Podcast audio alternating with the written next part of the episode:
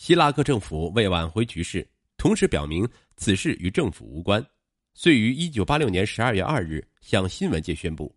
解除当初帮助查理埃出逃国外的全国警察总监雅克·德勒布瓦的职务，并称为防止意外，将对德勒布朗实行司法监护。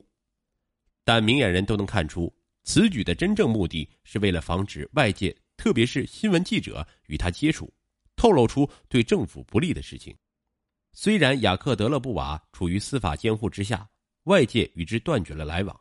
但是出于案件调查的需要，法官还是可以与他接触的。查理埃曾向大法官密索供认假真护照来自德勒布瓦之手，而德勒布瓦则对法官称，签发护照系根据来自大老板的命令，他只是奉命行事而已。后再经追查，大法官发现。查理埃手持的假真护照属于法国反间谍机关领土侦察局的库存物，这些空白护照是为法国特工人员出国执行特殊任务而备用的，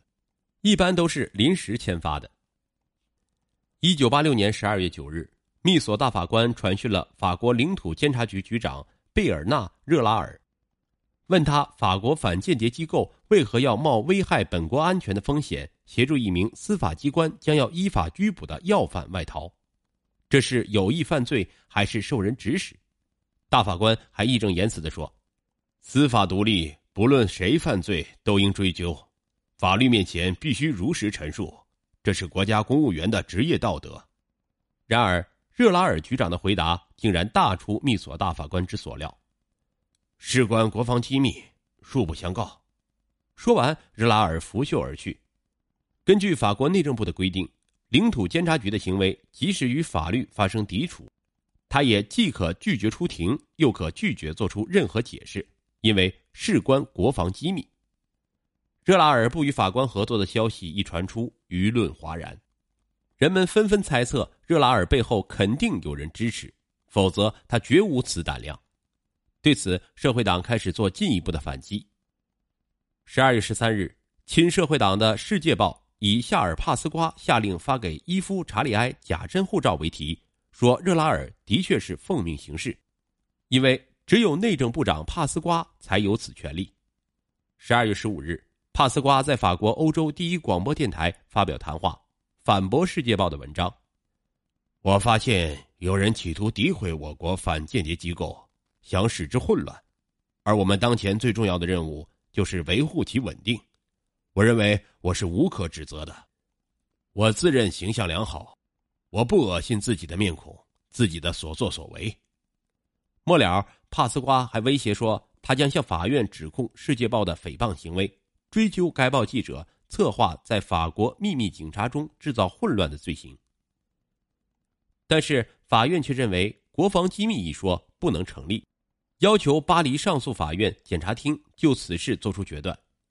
社会党也为此向政府提出质问：领土监察局的活动只能限于本土，而把一个既不属于其工作人员且司法部门正在追捕的要犯派往国外，属于何种行为？社会党议员要求领土监察局局长热拉尔和内政部部长帕斯瓜到议会回答质问，但遭到拒绝。左右两派势力争论不休，法国反间谍部门出面干涉。他们声称，伊夫·查理埃的巴西之行系特殊使命，属于国防机密，不便也不能公开。一九八七年四月十一日，在巴黎监狱度日如年、苦熬时光的伊夫·查理埃收到了一张来自国库的总数为四十五万九千一百法郎的支票，上面列明是他一九八六年全年的工资。经查，是法国领土监察局为查理埃在巴西工作支付的报酬。一九八七年五月二十七日，巴黎上诉法院就国防机密一事作出最后裁决：领土监察局签发给伊夫·查理埃的假真护照属正当行为，送他出国确系国防机密，任何司法机关不得继续追究此事。该决定公布后，举国公众大哗，讥讽为超现实主义的杰作。次日。自一九八六年底一直处于司法监护之下的内政部全国警察总监雅克·德勒布瓦官复原职。面对国防机密，大法官只好将社会党的要求搁在一边，集中力量调查发展路口案。经过一年的调查，巴黎大法院于一九八七年四月三十日公布了发展路口贪污丑闻的案情，认定社会党前国际合作部部长努西犯有罪行，应受法律的追究和制裁。调查结果既出，若是一般犯罪嫌疑人，法庭即可发传票拘人。但努西是现任国民议会议员，绝非常人。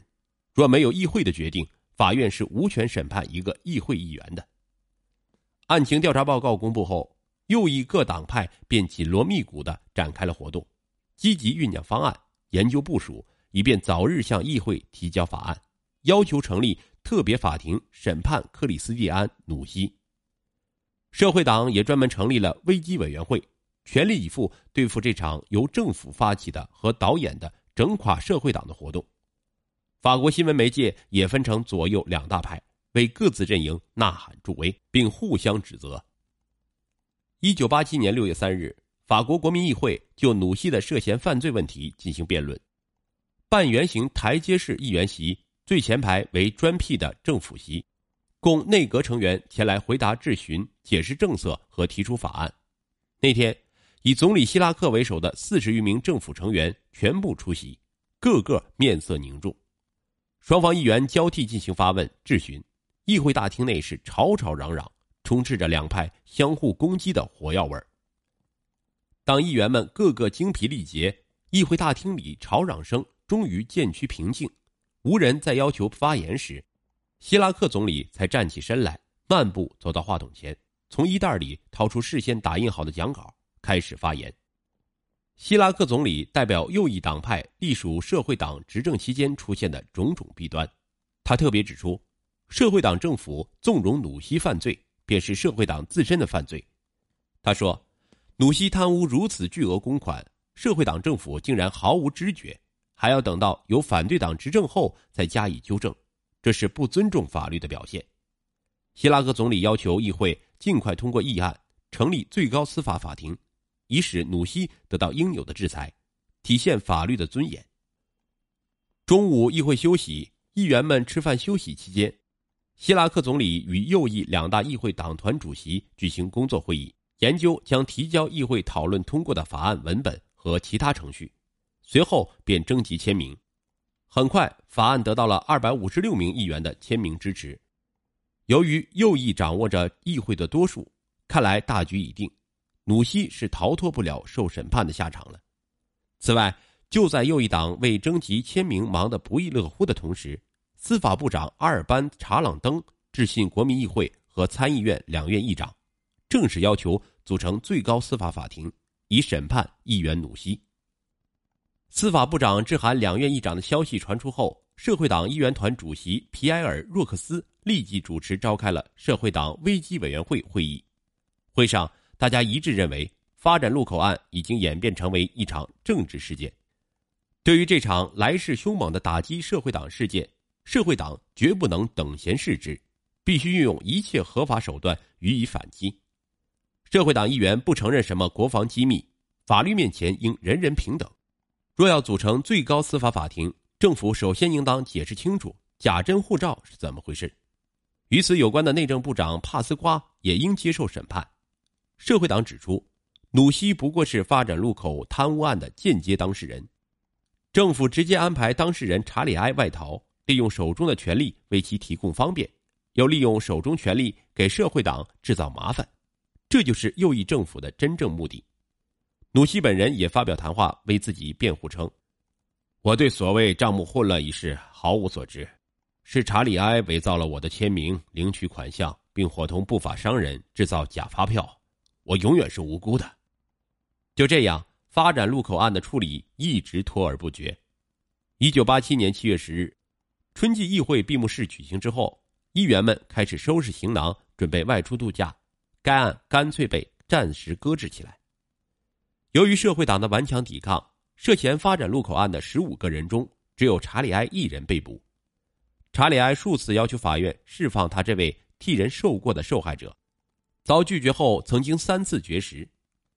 九月十五日，查理埃的律师联名致信司法部长查朗登，请他关注查理埃的身体状况。